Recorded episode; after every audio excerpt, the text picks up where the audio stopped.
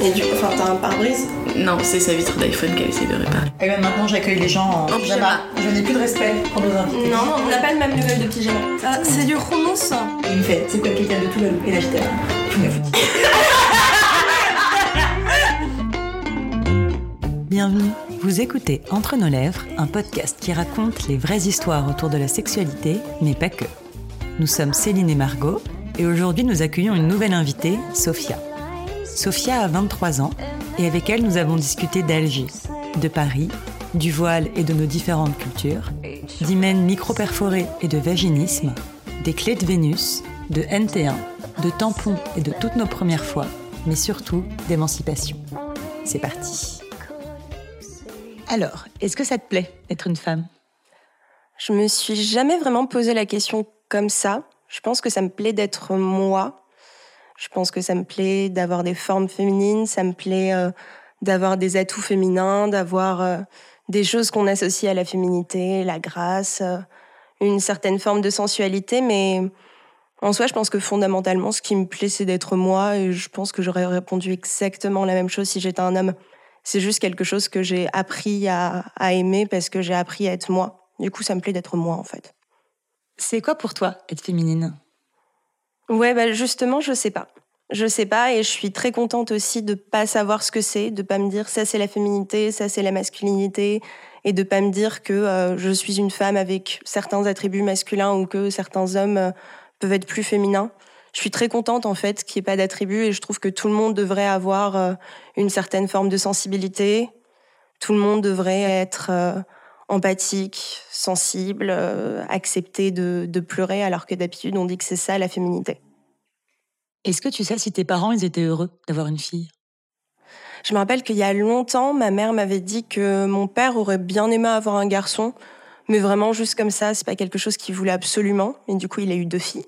Quand je leur ai posé la question récemment, ils étaient un peu offusqués que je posais la question. Ils ont dit mais comment ça Euh, On n'avait pas de préférence. euh, C'est ce que le bon Dieu nous a donné. On était très contents en fait d'avoir ce qu'on avait. Ils étaient juste euh, contents d'avoir des enfants qui étaient là et en bonne santé quoi. Et c'est quoi les principales idées avec lesquelles tu as grandi concernant les filles et les garçons, et plus tard les femmes et les hommes? Il y avait cette répartition un peu des tâches où euh, les femmes faisaient la cuisine et le ménage euh, et les hommes euh, globalement faisaient autre chose, euh, travaillaient, mais ça a jamais été acté. Il n'y avait pas quelque chose de ce sont des femmes et du coup elles vont faire le ménage. Du coup je voyais simplement les femmes de ma famille faire ces tâches-là et les hommes faire autre chose. Mais du coup il y avait vraiment un non-dit et c'était pas plus mal en fait parce que peut-être qu'il y avait cette idée tacite, mais ça m'a pas non plus forgé. Je me suis jamais dit euh, je suis une femme et du coup comme ma mère faut que je fasse euh, la vaisselle ou le ménage. Genre, bien au contraire, ma mère était tellement parano qu'elle voulait pas qu'on touche aux produits ménagers. Du coup, le ménage, c'était mort. Les couteaux pour la cuisine, exactement pareil. Je pense que c'est venu juste un petit peu plus tard. Enfin, ils sont de toute façon très, très protecteurs, limite parano. Et du coup, ça, je l'ai très, très mal vécu. À certains moments, je sentais qu'ils voulaient pas que je sorte toute seule à certains endroits ou à certaines heures parce qu'effectivement, j'étais une fille et que j'étais en jupe et que potentiellement, je pouvais me faire agresser. Tes parents, ils avaient quel rôle au sein de ta famille? Alors ça c'est un peu compliqué parce qu'en fait ma mère a une formation de médecine, elle a fait 11 ans d'études et ensuite elle a elle a pratiqué seulement 5 ans. À l'époque elle s'est arrêtée du coup parce qu'elle avait eu ma sœur puis moi. Ensuite c'était pendant la décennie noire en Algérie dans les années 90, du coup il y a eu du terrorisme, ils étaient vraiment aussi dans une région à quelques kilomètres d'Alger où c'était vraiment assez intense. Du coup ça a perturbé tout l'équilibre ils ont dû euh, déménager, emménager avec mes grands-parents. Du coup, elle a pas repris tout de suite et finalement, elle a jamais repris. Donc en fait, de facto, il y avait ma mère qui était à la maison, qui s'occupait de nous, euh, de la maison, du ménage, euh, le rôle entre guillemets classique, et mon père qui était au travail. Mais il n'y avait pas d'idée de c'est une femme et c'est pour ça qu'elle reste à la maison. Encore une fois, c'était un non-dit, c'était euh, la situation dans laquelle on était, mais il n'y avait pas de, de, rôle qui était attribué euh, pour une raison précise en fait. T'as grandi en Algérie? Ouais. Je suis née en Algérie et euh, j'y ai vécu jusqu'à l'âge de 10 ans. On faisait vraiment partie de la bourgeoisie algéroise. Du coup, c'était vraiment euh, grandir euh, dans une villa dont tu sors qu'en voiture. J'étais dans une école privée. L'enseignement était à moitié en français, à moitié en arabe. Donc, je baignais un peu dans une culture occidentale, mais je pense que c'était surtout ouais, une enfance bourgeoise comme j'aurais pu la vivre euh, dans d'autres pays. Je voyais pas en fait ce que c'était précisément que l'Algérie. Et ensuite, euh, on est venu en France, du coup, euh, c'est ça, à l'âge de 10 ans, quand mon père a eu un cancer. Concrètement, s'il avait été opéré là-bas, s'il avait été traité là-bas, il n'aurait pas survécu. Il est venu se faire opérer, se faire sa chimio en France, et ensuite, on est resté. J'ai compris vraiment que par la suite, qui voulait rester en fait parce qu'il y a une grande partie de ma famille qui est en France et dans l'éventualité en fait où mon père décédait, c'était plus simple d'être en France et d'être entourée de ma famille euh, si euh, avec ma mère et ma sœur on se retrouvait toute seule. Pour avoir le droit de séjourner en France, on ne pouvait pas pendant une certaine période continue retourner sur le territoire algérien. Donc pendant plusieurs années après ces dix ans, où je suis partie d'Algérie sans savoir que c'était définitif, je n'ai pas pu retourner euh, chez moi en fait. Du coup, j'ai pu y retourner quand j'avais 14 ou 15 ans, je crois, de nouveau. Et là, ça a quand même été un très très très gros choc parce qu'en fait, habiter en Algérie pré-puberté et post-puberté, c'est pas du tout la même chose.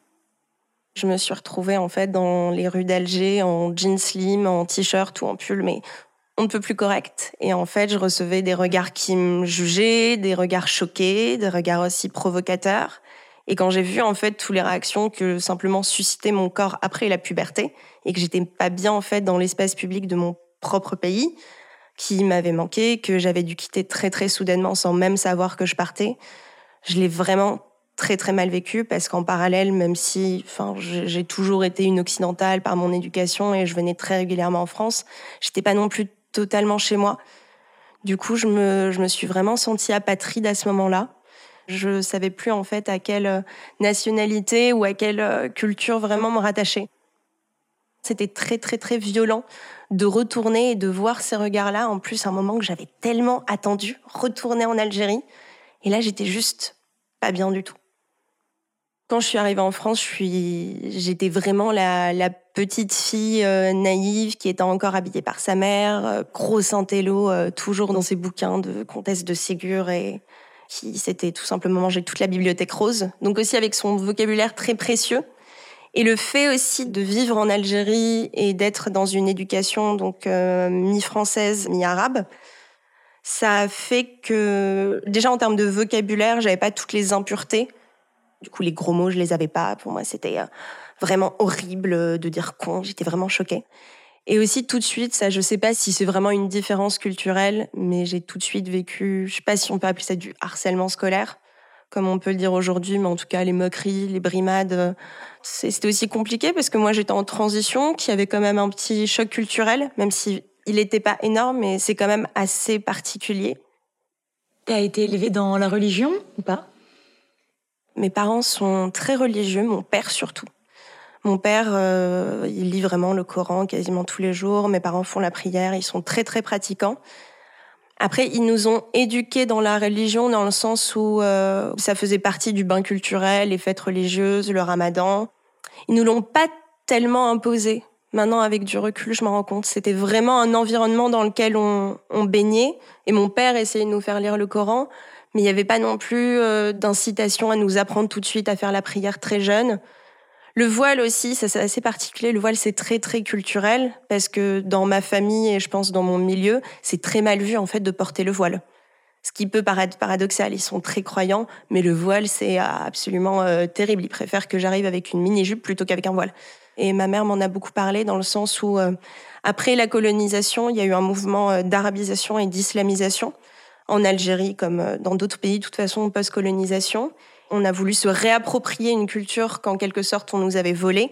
Ça a été tellement un mouvement euh, violent, on va dire culturellement, qu'on est aussi passé dans une autre extrême où vraiment euh, cette arabisation et cette islamisation étaient parfois à marche forcée, et particulièrement pour certaines personnes. Et du coup, ma mère, en fait, dans sa jeunesse, elle était très libre. Euh, elle pouvait euh, aller à la plage en maillot de bain, euh, une pièce ou deux pièces sans que ça pose problème. Les femmes étaient très libres, pouvaient aller au café normalement. Donc, en fait, il y a eu une sorte de régression de ce point de vue-là parce qu'il y avait des libertés qu'on avait auparavant, qu'on n'avait plus après. Donc, vraiment, le voile, ça faisait pas partie de notre, de notre entourage, de notre environnement. Mes deux grands-mères portent pour l'une et portaient pour l'autre le voile. Et c'était très normal. Quand ma grand-mère vient en France, euh, toutes ses filles lui disent mais non mais euh, porte pas le voile à l'extérieur, pourquoi t'en as besoin, tu t'en fous, t'es vieille. Ça, ça veut ça veut absolument rien dire en fait. Tes parents et notamment ta mère ont l'air très libérés. Est-ce que tu pouvais parler de sexualité euh, avec eux ou avec elles? Oula, pas du tout. Pas du tout, du tout, du tout. Je pense que autre chose qui caractéristique ma famille, c'est les tabous. Vraiment les tabous. Donc clairement, le sexe, mais on n'en parlait absolument jamais. Je pense que même dire le mot sexe, même dans un contexte biologique, en fait, il y a tout le monde qui sursaute un peu. Il y a une crispation générale. On, le sentait en fait. Bon, ma mère nous laissait un tout petit peu plus de liberté à, à ma sœur et moi que mon père. Je me rappelle de moments où peut-être on est le soir en fait en train de regarder la télé. Et puis là, il y a un bisou et mon père s'énerve, mais vraiment comme si quelqu'un avait dit une atrocité. Il change de chaîne ou il éteint la télé, il nous dit de partir du salon. Et on était là, ok, d'accord. C'est quelque chose qu'il ne faut pas voir avec lui, il faut baisser les yeux. Tes parents, ils se faisaient pas de bisous? Jamais. Je n'ai jamais vu mes parents se faire des bisous. Ils se font régulièrement la bise, en revanche. c'est euh, c'est c'est très chaste. Je veux dire, même moi, en fait, quand je fais la bise avec des amis, c'est plus sensuel que mes parents qui se font la bise. Mais vraiment, jamais, jamais. Je pense que la seule fois où j'ai vu des, des couples de mon entourage euh, se faire un bisou, c'est euh, un oncle et une tante. Et c'était vraiment un, un petit smack très rapide. Mais je me rappelle, ça m'avait marqué parce que je le voyais pas et je trouvais ça trop mignon. Et je trouvais ça trop cool, en fait. Ton premier souvenir par rapport à la sexualité, c'était quoi? Je pense que je me rappelle pas du premier souvenir. Je me rappelle euh, bah, un peu plus tard, du coup, quand j'étais déjà en France. Euh, je dormais à un moment dans un des apparts qu'on occupait, je dormais dans le salon. Et du coup, il y avait les films euh, érotiques sur NT1. Et comme je dormais dans le salon, bah, je pouvais regarder la télé jusqu'à une heure du mat. Mais ouais, je pense que mes premiers souvenirs, c'est c'est vraiment ça, en fait, de commencer à regarder des films érotiques. Mais je me rappelais pas si je me masturbais devant ou pas. Ça, c'est assez flou. Je pense qu'il y a des choses que j'ai un peu oubliées parce qu'il fallait pas trop, euh, pas trop que je le fasse. Du coup, je pense que j'ai pas voulu m'en souvenir non plus. Un des premiers souvenirs, en revanche, qui m'a marqué, il y avait une amie que j'avais pas revue euh, depuis que j'avais quitté l'Algérie. Et euh, elle passait en France. Du coup, euh, on est allé manger une glace. Et elle m'avait parlé du fait que euh, elle avait un copain et qu'elle envisageait la sodomie euh, pour pas passer devant et pour pas se déverger. Et je me rappelle qu'à l'époque, ça me paraissait normal, en fait. Du coup, je pense que je devais savoir ce que c'était la sexualité. Je devais avoir quelques quelques notions, mais je sais pas du tout à quel moment j'ai appris son existence. Tout ce que je sais, c'est que c'est pas mes parents qui l'ont appris. Ça, c'est clair. C'était important pour euh, toi la notion de virginité? À cette époque-là, ouais. Je me suis rappelé récemment que euh, je me suis dit que j'allais être ultra saine, que j'allais jamais boire une goutte d'alcool, que j'allais jamais euh, toucher à une cigarette, que j'allais être bien dans mon corps, bien dans mon esprit. Et je pense aussi que la virginité, en fait, ça allait avec, euh, mais sans non plus trop savoir à quoi ça correspondait. C'était pas non plus une conviction profonde. Et du coup, c'est parti très vite d'ailleurs. C'était quoi pour toi faire l'amour? Je pense que c'était euh, avoir un coït, tout simplement. Parce que j'avais beaucoup aussi la notion euh, biologique en tête. C'est vraiment un truc que j'apprenais même en, en SVT euh, à l'école de euh, un rapport, euh, et voilà, et ovulation, etc. Je pense que c'était surtout, ouais, c'était surtout ça. T'as des souvenirs de te masturber Ou de quand et comment t'as découvert ça? Je me rappelle pas du tout de la première fois. En revanche, je me rappelle d'un moment où je me suis retrouvée à vivre toute seule pendant 3-4 mois. Quand j'étais en troisième, j'avais 13 ans. Ma sœur, du coup, est retournée en Algérie, sauf qu'elle ne pouvait pas parce qu'elle s'est retrouvée bloquée là-bas pendant un an et demi. Et du coup, c'était une période un peu de flou où mes parents, en fait, euh, essayaient aussi de régler la situation depuis là-bas. Du coup, je me suis retrouvée à vivre ouais, quasiment toute seule. Il y avait ma cousine de temps en temps qui était là avec moi, mais comme je vivais toute seule, en fait, j'ai commencé à me masturber, mais genre tout le temps. Mais genre tout le temps à regarder plein de porno et tout. C'était l'activité. Et j'ai peut-être quelques souvenirs un peu vagues que j'arrive pas à situer dans le temps, où je sais que je me masturbais du coup avant cet âge-là. Ça devait être avec les euh, fameux films de NT1. Mais euh, pas de souvenirs précis. En revanche, cette période-là, comme c'était bah, intense, on a charbonné, ouais, très très clairement. C'est c'est vivace dans mon esprit. Et ta première fois, tu t'en rappelles ou pas? Je sais pas ce que c'est une première fois. Et j'ai eu beau y réfléchir par la suite, je peux pas donner de définition. Donc en fait, je peux répondre à la question ça a été quoi le moment où tu t'es retrouvé euh, pour la première fois nu avec quelqu'un? C'était quoi ta première pénétration? C'était quoi, euh, je sais pas moi, ton premier orgasme? Mais je suis incapable de dire quelle est ma première fois parce que justement, c'est un sujet très très compliqué euh, pour moi par rapport à du coup à, à ce que j'ai vécu quoi. J'ai pas envie de donner une, une première définition et en fait, je pense surtout si je me dis ok, c'est la première fois que voilà, j'ai une relation un petit peu longue, une relation sexuelle euh, avec un homme, ça voudrait dire que c'est, euh, je sais pas moi, à 18 ans à tel moment. Sauf que pour moi, bah en fait, c'était nul à ce moment-là pour plein de raisons différentes. Et du coup, j'ai pas envie que ce soit ma première fois. Ensuite, si je me dis c'est ma première pénétration, bah déjà non, très clairement, juste non. Et du coup, ça veut dire que tout ce que j'ai vécu avant, c'est pas des relations sexuelles et je veux pas l'admettre. Donc en fait, en le décomposant, il y a aucune réponse qui me satisfait. T'aimes pas les réponses parce que les expériences étaient pas terribles? Ouais, c'était pas terrible dans le sens où c'était associé à des maladies que j'avais, des problèmes physiologiques que j'avais. En fait, pendant toute mon adolescence, j'ai essayé de mettre des tampons et en fait, j'y arrivais pas. Je me rappelle très bien, mais le nombre de boîtes de tampons que j'avais usées à essayer de passer à droite à gauche, regarder les schémas, aller sur Internet. Les gens qui disaient oui, mais du coup, tu dois commencer à cet angle-là et puis continuer. Sauf qu'à chaque fois, j'y arrivais pas et ça me faisait très, très mal. Et j'ai essayé dans toutes les positions, toutes les postures. Et le problème, c'est que du coup, bah, je pouvais pas en parler à ma mère, qui déjà m'avait jugé parce que j'avais acheté une boîte de tampons. Je pouvais pas en parler à ma sœur parce que j'étais pas proche d'elle euh, du tout à ce moment-là. Et du coup, la personne à cette époque vers laquelle je m'étais tournée particulièrement, c'était ma cousine, ma grande cousine, de qui j'étais assez proche. Et je me rappelle que quand je lui avais dit que j'arrivais pas à mettre de tampons, elle m'a dit "Mais c'est juste que tu dois mal t'y prendre. Tu veux que je te montre Mais d'un air un peu un peu moqueur. Du coup, bah j'ai lâché l'affaire. Je dis "Ah bah c'est pas grave, je regarderai de nouveau les schémas." Mais voilà, vraiment, j'y arrivais pas. Et même aussi parfois, ben, quand je me masturbais, euh, j'arrivais pas du tout en fait à introduire un doigt. C'est du coup genre rester vraiment euh, à une masturbation en stimulant le clitoris. Et en fait, euh, à un moment, il y avait un garçon, j'étais très, très, très, très amoureuse. Quand il a quitté sa copine, euh, je lui ai avoué mon amour en lui faisant lire mon journal intime. Et en fait, comme dans ce fameux journal intime, je parlais quand même pas mal de sexe. Enfin, ça parlait de la beauté de la relation sexuelle. Enfin, du coup, on avait un peu convenu tacitement qu'on serait plan cul. J'avais 18 ans à ce moment-là, sauf qu'à l'époque, je lui avais pas du tout dit euh, que j'avais jamais eu de rapport. Et en fait, à la toute dernière minute, au moment où vraiment euh, il s'est approché de mes parties intimes, je lui ai dit ah, au fait, faut juste que je te dise un truc. Bah moi, c'est ma première fois. Ça l'a complètement refroidi.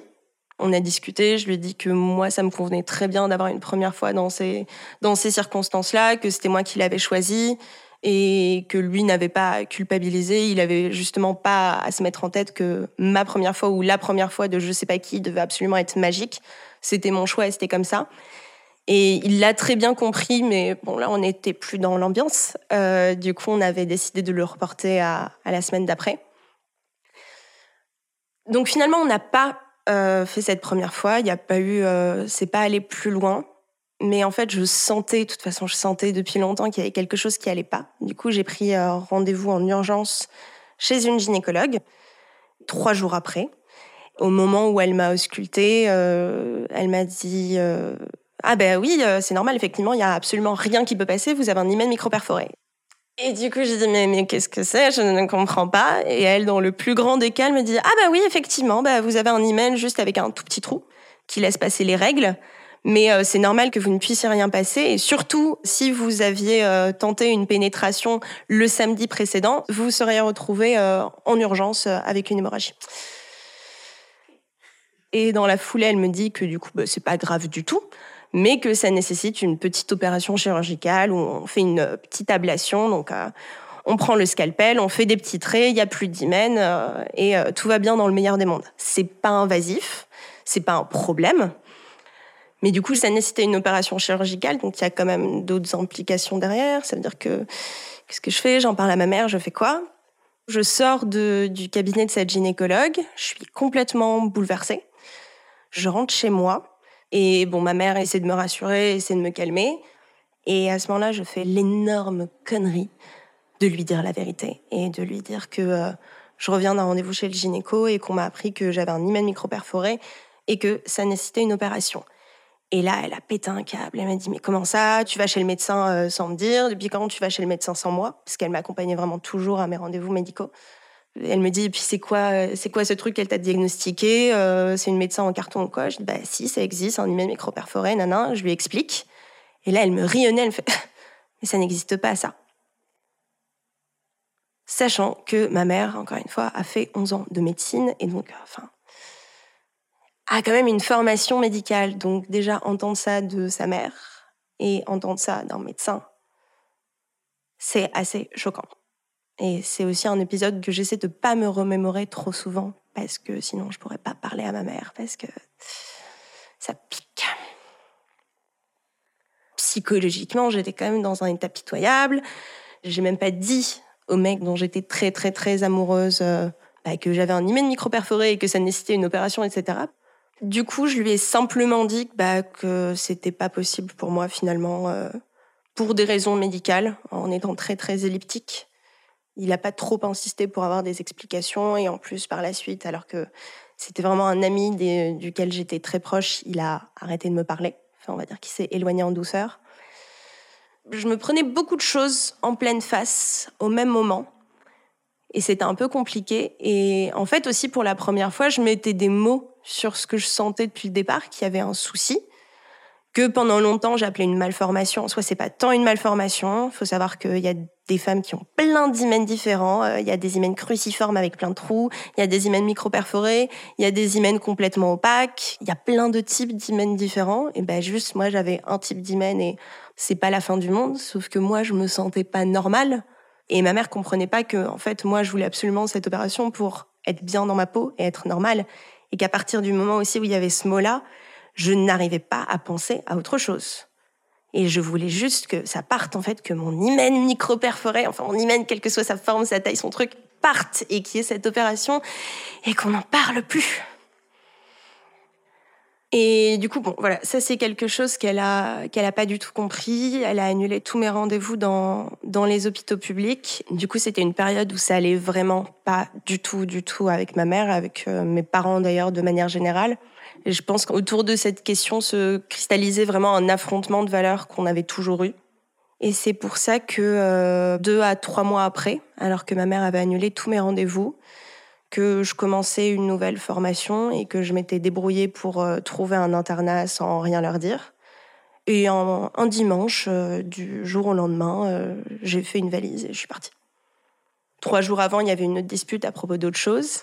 Et je lui ai dit, non mais t'inquiète, de toute façon, dans trois jours, tu me vois plus, je me casse. Elle m'a dit, ah, quoi, c'est encore pour ton opération de merde? Tu veux faire comme tes putes d'amis? Ouais, là, elle a mentionné le nom de mes meilleurs amis et aller choper toutes les maladies du monde. Si vraiment tu veux faire ça, vas-y, tu vas te prendre toutes les MST, toutes les IST, tout ce que tu veux. Donc j'ai fait ma valise, je suis partie en internat et là j'ai pris rendez-vous euh, chez euh, une chirurgienne gynécologue dans le privé, vu que dans le public euh, j'étais de toute façon blacklistée à cause de ma mère. Donc j'ai pris rendez-vous vraiment chez la première personne que je trouvais. J'ai emprunté 600 euros à ma meilleure amie et du coup, je me suis fait opérer euh, quatre mois plus tard, ironie du sort, dans une clinique qui se trouve à cinq minutes à pied de chez ma mère. Sauf qu'elle n'était pas au courant que sa fille était euh, juste à côté de la maison avec euh, une anesthésie générale. Mais après, ça a été une libération. Et en fait, et c'est ça que ma mère ne comprenait pas, c'était une libération juste psychologique, parce que j'y pensais plus. Et j'ai du tout eu ni de mec, ni de possibilité de mec, ni de flirt en fait à ce moment-là, parce que j'étais en prépa et de toute façon j'étais occupée, je rencontrais personne. Et j'avais pas non plus une envie impérieuse absolument d'avoir des relations sexuelles et encore moins de coucher avec le tout Paris, mais j'avais juste plus ce poids sur les épaules et je me sentais juste bien parce que normal et parce que j'avais pas l'impression d'avoir euh, d'avoir une anomalie quoi. T'as pardonné après ta mère? Je suis pas sûre. Parce qu'après, en plus, j'ai eu d'autres problèmes par-dessus. Je sais que par la suite, quand elle l'a appris de manière incidente, elle a rien dit. Et en fait, le fait qu'elle ait rien dit, bah, j'étais plutôt fière d'elle en fait. Genre pour elle, c'est déjà pas mal. Elle a pas fait de remarques et elle m'a fait la gueule, je crois, pendant euh, trois heures. Mais euh, elle a pas verbalisé son mécontentement. Et après, elle a fait semblant comme si de rien n'était. Enfin, ce qui est un peu le mode habituel euh, de gestion des émotions chez ma mère, tout simplement. Du coup, pardonner, non, je pense pas. C'est un truc que je peux pas pardonner. Mais en tout cas, j'oublie et on n'en parle pas. J'ai pu en parler à d'autres gens et ça me va très très bien. Tu viens de dire qu'il y avait d'autres problèmes qui s'étaient enchaînés euh, après. Ouais, ouais, ouais. Je pense que ça devait être euh, quelques mois après mon opération. J'avais un rendez-vous de contrôle chez le gynéco. Et là, je mets les pieds dans l'étrier. Il me dit Ah, bah quand même, euh, l'écartement de vos jambes, euh, vous êtes un peu crispé hein, pour une jeune fille de 19 ans. Je dis Ok, d'accord. Et, euh, et du coup, il essaie de me sculpter, sauf que bah, j'ai mal. Et là, il me dit Ah, bah tiens, j'ai du mal à passer, je pense que vous faites un petit vaginisme. Alors, le vaginisme, qu'est-ce que c'est? C'est une contraction involontaire des muscles du périnée, qui peut avoir plein d'origines différentes. De toute façon, c'est tout le temps euh, psychologique, mais ça peut être à la suite d'un traumatisme ou pas. Ça peut être euh, un vaginisme, donc une contraction qui est euh, permanente, en fait, toute la journée, à tous les moments, ou ça peut être exclusivement juste avant une potentielle pénétration, que ce soit par un instrument gynécologique ou dans le cadre d'un rapport sexuel. Du coup, il m'annonce ça. Je dis, mais d'accord, mais qu'est-ce que c'est? Et ça a été, je sais même pas si c'est le début du parcours du combattant, ça a été la suite du parcours du combattant. Mais en fait, c'était encore pire qu'avant parce que, ouais, là, en fait, j'ai pas de solution clé en main. Je sais que c'est médical, tout comme, euh, tout comme l'opération qui était associée à mon hymen microperforé était médicale. Mais là, en fait, j'avais pas de clé. Et donc, naturellement, bah, moi, quand je sais pas quoi faire, je vais au planning familial. J'ai pris 10 minutes euh, pour leur faire tout mon historique. Je lui dis, bah, est-ce que vous auriez euh, des gens à me conseiller? J'ai vu que qu'il fallait faire quelque chose qui s'appelait une rééducation périnéale. Elles savaient pas trop comment euh, réagir. Du coup, elles ont demandé des conseils et des conseils et des conseils. Et elles sont revenues en fait avec euh, deux noms de une de sage-femme, une de, kiné, je crois. Sauf que j'ai appelé ces sages-femmes et du coup j'ai dit bonjour, ce serait pour prendre une euh, ce serait pour euh, prendre rendez-vous pour une consultation de rééducation périnéale. Ok, très bien, madame. Quand est-ce que vous avez accouché? Ah bah non, moi j'ai pas accouché. En fait, c'est l'inverse. C'est pas la rééducation p- périnéale euh, post-accouchement. Je viens d'avoir 20 ans. Ah oui, d'accord. Ok, c'est la première fois que j'ai euh, une patiente de 20 ans au téléphone. Ok, très bien. Bah désolé, euh, on ne prend que des femmes euh, qui viennent d'accoucher, mais on peut vous conseiller quelqu'un. Du coup, enfin, j'ai trouvé une personne. Je vais consulter cette sage-femme et on a eu une première séance seulement. Et du coup, pendant cette première séance, elle m'a dit on va discuter un peu, on va parler de vous. Et je m'attendais pas en fait à ce qu'elle me pose des questions qui étaient très intimes, même des questions en fait auxquelles j'avais pas pensé, où elle me demandait vraiment bah des sensations en fait que j'associe à l'orgasme, des sensations que j'associe au plaisir. Et à un moment, elle m'a posé la question c'est quoi la première chose à laquelle vous pensez quand je vous dis excitation? Et en fait, il y a quelque chose qui m'est venu en tête, mais enfin, j'ai quand même réfléchi pendant une minute et je savais pas quoi répondre et je lui ai dit mais enfin, c'est bête là, j'arrive pas à trouver la réponse, mais la toute première chose à laquelle j'ai pensé, c'est le mot appréhension. Et elle m'a regardé, elle m'a dit c'est ce que 100% des femmes vaginiques me disent. Appréhension. C'est quand même triste de se dire que excitation est égale directement appréhension. Du coup, ça, c'est la première personne que j'ai consultée pour vraiment guérir de ça spécifiquement. Et j'ai pas pu continuer parce qu'ensuite, j'ai déménagé dans une autre ville et je pouvais plus la voir et c'était pas possible euh, de, de la voir le week-end.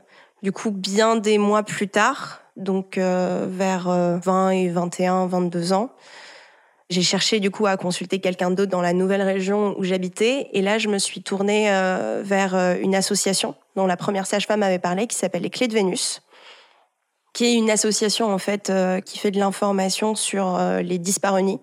Le vaginisme fait partie de la grande famille des dyspareunies, toutes les douleurs en fait euh, liées aux appareils génitaux féminins. Je suis allée sur le site de cette association, donc déjà j'ai pu m'informer. Et ce qui est bien aussi sur le site de cette association, c'est qu'il y a un annuaire. Un annuaire en fait des professionnels de santé qui sont habitués à traiter de cas de vaginisme, parce que Je mets pas tout le monde dans le même panier, mais tous les professionnels de santé, y compris les gynécologues, ne savent pas nécessairement traiter les problèmes de vaginisme. Il faut avoir une certaine expérience dans le domaine, il faut avoir reçu une formation par rapport à ça. Et moi-même, si mon gynéco savait ce qu'était le vaginisme et il a pu le diagnostiquer, il n'était pas non plus en fait en capacité de, de m'aider à le, à le soigner. Et je me suis rendu compte qu'il y en avait très très peu dans la région où j'étais. Typiquement, en fait, dans la banlieue de la ville où je me trouvais, il y en avait une qui était une kinésithérapeute. Donc je n'étais pas très contente parce que je voulais vraiment voir des sages-femmes qui ont l'habitude de la rééducation périnéale, même si c'est dans le cas de femmes en fait euh, post-partum. Mais je voulais vraiment aller chez une sage-femme et là je me suis dit bon, écoute, euh, t'as pas le choix, c'est dans ta région, tu vas avoir une kiné euh, qui a l'air habilitée, qui est référencée dans cet annuaire. Peut-être que que ça va être bien. Et je suis allée la voir et c'était une catastrophe parce que je pense une des premières questions qu'elle m'a posées, donc je lui fais un peu l'historique. Elle me dit bon, euh, moi je suis un peu brute de pomme. Euh, on vous a déjà touché quand vous étiez petite Du coup, je me suis cassée assez vite de ce cabinet. Je ne suis jamais revenue voir cette personne et je l'ai fait radier de cet annuaire, bien évidemment. On peut être professionnel de santé, avoir reçu une formation en sexologie qui fait qu'on peut en théorie, être habilité à traiter des problèmes de vaginisme, mais il y a une part de psychologie et juste de tact qui est très très importante. Et en fait, quand on va se faire traiter avec quelqu'un, si on le sent pas, ben il faut pas rester, il faut aller consulter quelqu'un d'autre et c'est très très important d'être en confiance, tout comme en fait avec un, psychologue, ça doit être quelqu'un de compétent. Si on le sent pas, il faut pas. Et du coup, finalement, je me suis tournée vers une sage-femme, sexologue, sage-femme et sexologue, qui était absolument géniale j'ai appris plein plein de choses avec elle. Elle m'a appris que une relation sexuelle, en fait, c'est à partir du moment où il peut y avoir une caresse, une façon de parler. Ça, c'est déjà le début d'un rapport, en fait, une relation euh, qu'on peut avoir avec une personne. En fait, je l'ai pas vue beaucoup de fois, mais à chaque fois, je découvrais de nouvelles choses. Et du coup, j'avais l'impression que, au lieu d'avancer, je découvrais de plus en plus de problèmes à surmonter et de problèmes bah, qui paraissaient surmontables vraiment sur le long terme avec des thérapies longues, des thérapies poussées. Il y avait aussi quelque chose qui me gênait beaucoup et que j'avais un peu senti de manière tacite, que ce soit avec la première sage-femme euh, que j'avais rencontrée ou la deuxième sage-femme. Une des premières questions en fait qu'elle m'avait posées en me recevant, c'est euh, est-ce que vous êtes en couple? Et je ne l'étais pas. À chaque fois que je dis ça, je sentais un petit ah. Et au bout d'un moment, je lui dis, bah, écoutez, il euh, faut que je vous parle d'un truc. C'est quelque chose qui me reste en arrière de la tête. À chaque fois, vous mentionnez des personnes en couple. Moi, je suis célibataire. Du coup, enfin, est-ce que je peux résoudre mon problème en fait un peu toute seule? J'ai l'impression qu'il y a une sorte de fatalité que vous verbalisez pas. Elle m'a dit, bah, je vais être honnête avec vous. Là, ce qu'on fait ensemble, c'est 20% du travail. Sauf que 80%, bah, ça va être avec un partenaire. Et même si en soi, je, le savais et je le comprends aussi, ça me ramenait en fait à une fatalité de bah t'as besoin de quelqu'un pour régler tout ça. En fait, elle proposait plein de solutions différentes parce qu'il n'y a pas une thérapie, il n'y a pas une solution qui convient à tout le monde. Il y a quelque chose que beaucoup de gens connaissent, c'est les exercices de Kegel pour euh, muscler son périnée, au contraire, bah, tout simplement maîtriser son périnée. J'ai pas réussi à faire les exercices de Kegel. C'est des choses que tu dois faire au quotidien. C'est des choses que tu dois faire tout au long de la journée. Donc en fait, à chaque fois que j'essayais de faire les exercices de Kegel, bah, je repensais à mon vaginisme, je repensais aux causes de mon vaginisme, je repensais au fait que psychologiquement j'étais pas bien et je pouvais pas me permettre de faire ça. Ça demandait un investissement en temps, ça demandait un investissement en argent. Consulter une sage-femme sexologue pour ce genre de problème aujourd'hui, c'est pas remboursé par la Sécu. Et au-delà de ça, ça a parasité beaucoup parce que bah, j'étais célibataire. Et en fait, ça biaisait tous mes rapports de séduction. Quand il y avait quelqu'un qui essayait de me draguer ou qui engageait un flirt, et que je suivais son jeu parce que la personne me plaisait, bah, j'avais l'impression de faire de la publicité mensongère et de promettre quelque chose, de faire miroiter quelque chose que je ne pouvais pas offrir. Parce que ce qu'on attend dans un rapport sexuel, c'est un coït, c'est une pénétration. Le problème, c'est que il faut savoir que le vaginisme, du coup, la pénétration est impossible ou une pénétration seulement partielle. Sauf qu'en fait, on a envie de se faire pénétrer. C'est pas une volonté. Je choisis pas, en fait, d'avoir un rapport sans pénétration. Je le subis.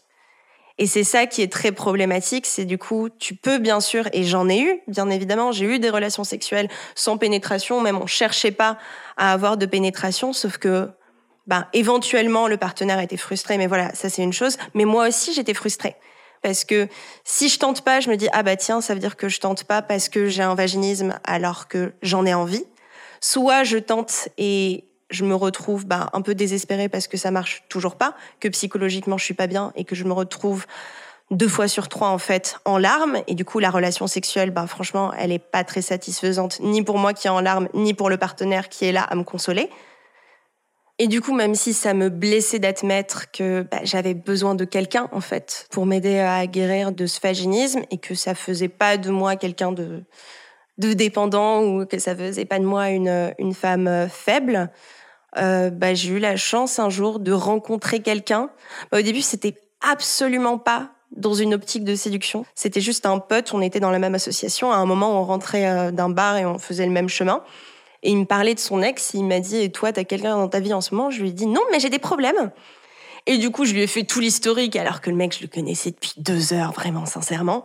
Je le raccompagne jusqu'à chez lui, il me propose de monter, de boire un verre. On a bu du rosé pamplemousse en regardant euh, un épisode de euh, Parlons peu, parlons que sur la masturbation masculine. Et ensuite, je suis rentrée chez moi et j'ai oublié cet épisode parce que de toute façon, je parle de ça à, peu près tout le monde. Et euh, ça, c'était juste avant l'été. Ensuite, il y a eu la rentrée. Et en fait, j'ai pas compris pourquoi. Il a commencé à me chauffer par message juste avant la rentrée. Je me suis dit, euh, mais quoi?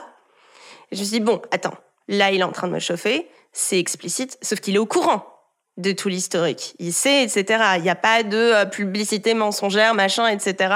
Contractuellement, c'est bon, on est dans les clous. On a couché ensemble, du coup, bah, euh, ce jour de la rentrée, et en fait, il a été super. Il a été ultra compréhensif, ultra patient. Mais surtout, en fait, c'est ça ce que j'attendais depuis tout ce temps. Moi, c'était juste d'avoir quelqu'un qui me considère comme désirable et qui me considère pas comme euh, quelqu'un qu'il faut guérir ou quelqu'un qu'il faut aider. J'ai juste envie d'avoir une relation sexuelle normale avec quelqu'un. Point barre. Justement, il a été totalement décontracté et totalement décomplexé par rapport à ça et ce vaginisme n'a pas été un problème. On a tenté une pénétration qui, pour le coup, a réussi. Et vraiment, en fait, sans prise de tête et en riant beaucoup. Et en fait, pourquoi cette pénétration a réussi C'est aussi parce que depuis plusieurs mois, comme les exercices de Kegel me convenaient pas, j'ai commencé à mettre euh, des boules de geisha, des boules de geisha de petite taille. Parce qu'en fait, je me suis dit, bon, bah, en général, les boules de geisha, ça sert à muscler, à tonifier le périnée. Là, en fait, je vais essayer doucement de les faire passer sans me faire trop mal et sans me brusquer. Le fait d'avoir quelque chose aussi qui est en soi et qui alourdit un peu et qui, grâce à la pesanteur, peut permettre d'aider les muscles à se détendre progressivement pour laisser tomber l'objet. Mine de rien, ça a vraiment énormément aidé. Et beaucoup plus que les exercices de Kegel où je visualisais pas, en fait, mon périnée. Là, j'avais des sensations, je pouvais, euh, je pouvais un peu matérialiser ce que c'était que les muscles de mon périnée qui se détendaient un petit peu ou pas. Est-ce que tu as eu des relations sexuelle et sentimentale satisfaisante et épanouissante après cet homme-là? Ouais. Pas longtemps après, euh, j'ai rencontré mon copain. Donc j'avais à ce moment-là 22 ans. Et ça a été du coup bah, ma relation la plus longue, même si elle a duré que 4 mois. Mais la première relation où j'étais amoureuse, où il était amoureux de moi. Et ouais, je pense qu'à ce moment-là, j'ai eu aussi la définition de ce que c'était faire l'amour, en fait quelque chose que j'avais pas. Moi, mon objectif ultime, c'était de coucher. Et puis, bon, bah, éventuellement, si à un moment, euh, tu es dans une relation amoureuse, bah, c'est cool. Vous pourrez faire l'amour et vous pourrez avoir un échange que qu'il n'y avait pas. Je me suis rendu compte que c'était quand même très, très cool. Aujourd'hui, est-ce que tu te considères guérie? Alors ça, justement, c'est intéressant parce que ben, la deuxième sage-femme que j'avais consultée m'avait dit que c'était quelque chose dont on guérissait jamais vraiment que c'était quelque chose qui pouvait revenir au cours de la vie pour plein de raisons différentes. Mais en fait, il y a eu un moment où, euh, après le premier copain que j'ai eu, j'ai eu d'autres relations à des hommes à qui je n'ai pas parlé de mon vaginisme parce que j'avais quand même vraiment très très bien avancé, que j'avais quasiment euh, plus de douleur euh, ou plus de blocage en fait à la pénétration. Et en fait, j'avais détecté que parfois, à la pénétration, quand le pénis du partenaire allait trop loin, j'avais assez mal au fond. Du coup, j'étais allée consulter un gynéco. Et à chaque fois que j'allais voir ce même gynéco qui m'avait euh, diagnostiqué mon vaginisme, je disais oui, et du coup il m'arrive ça, et comme euh, je m'y connais pas trop, je comprends pas, et puis j'ai pas l'habitude, du coup je comprends pas. Il m'a dit mais arrêtez en fait, vous êtes une femme normale avec une anatomie normale. Arrêtez de considérer que vous en savez moins que les autres, que vous êtes moins expérimenté, que vous êtes moins quoi que ce soit. Là, ce que vous vivez, c'est tout à fait normal et il y a aucun souci. Je me rappelle aussi que pareil, le spéculum, il l'avait rentré, mais sans aucun problème. Et en fait, à ce moment-là, je suis sortie du cabinet et j'ai dit, OK, ça peut peut-être revenir au cours de la vie, mais aujourd'hui, je suis guérie. Et je considère que depuis ce moment-là, ouais, je suis guérie. C'est fini. Et du coup, comment tu t'entends avec ton corps aujourd'hui? Est-ce que tu l'aimes? C'est compliqué. Lui et moi, on a quand même des soucis. Parce que fonctionnellement, il me pose quand même des problèmes.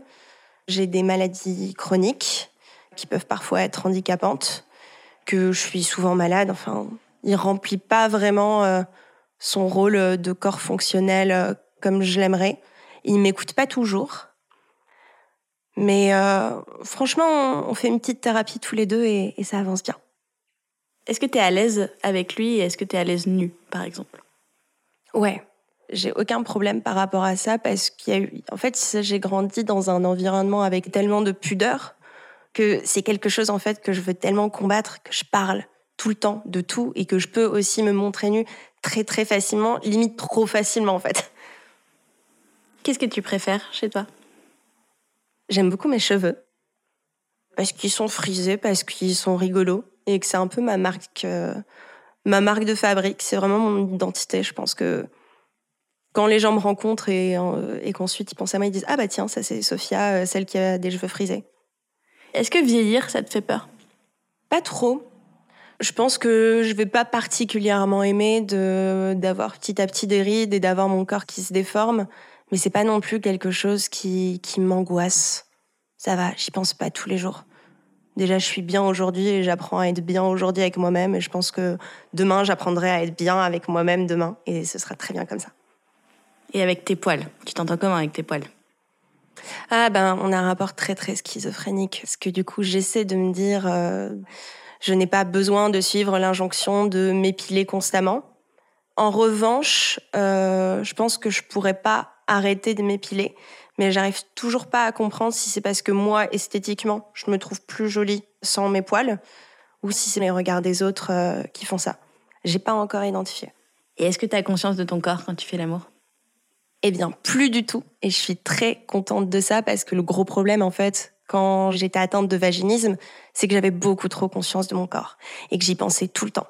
Et que même, en fait, dans des rapports oraux, euh, pendant une fellation ou pendant un cuni, bah, je pensais à la potentielle pénétration qu'il allait avoir après et je pensais constamment à mon corps. Et du coup, j'arrivais pas à lâcher prise, j'arrivais pas à être dans le moment. Et en fait, quand je me suis rendu compte que petit à petit, ben, je l'oubliais ce corps et je le laissais aller, je le laissais faire sa vie, je le laissais vivre le moment, ça allait beaucoup mieux. Du coup, je suis très très contente de pas en avoir conscience ou en tout cas d'en avoir beaucoup moins conscience.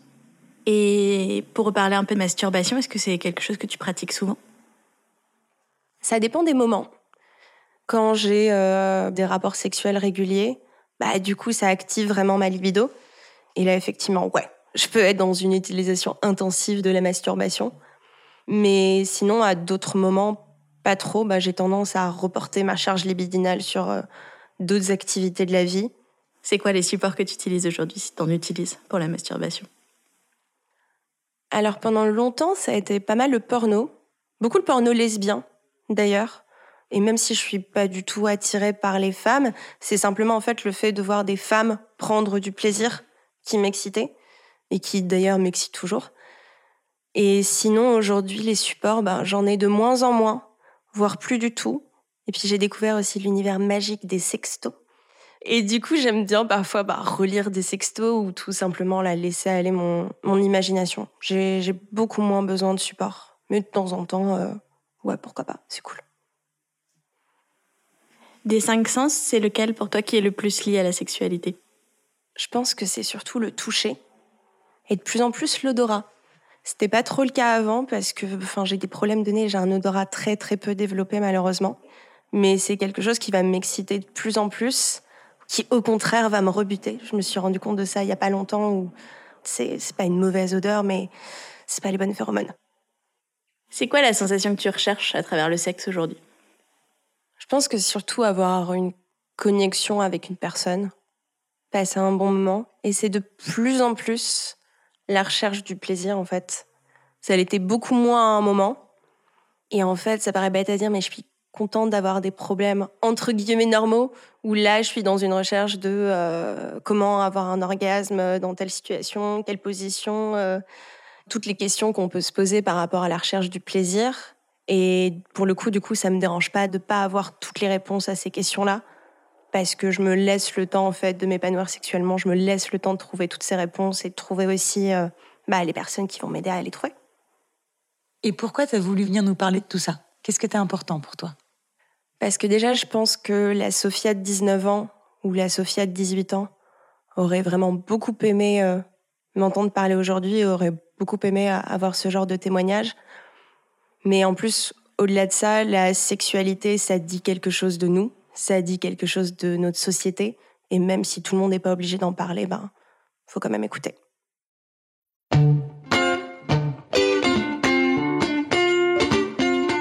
Pour ne pas rater le prochain épisode d'Entre nos lèvres, abonnez-vous à ce podcast.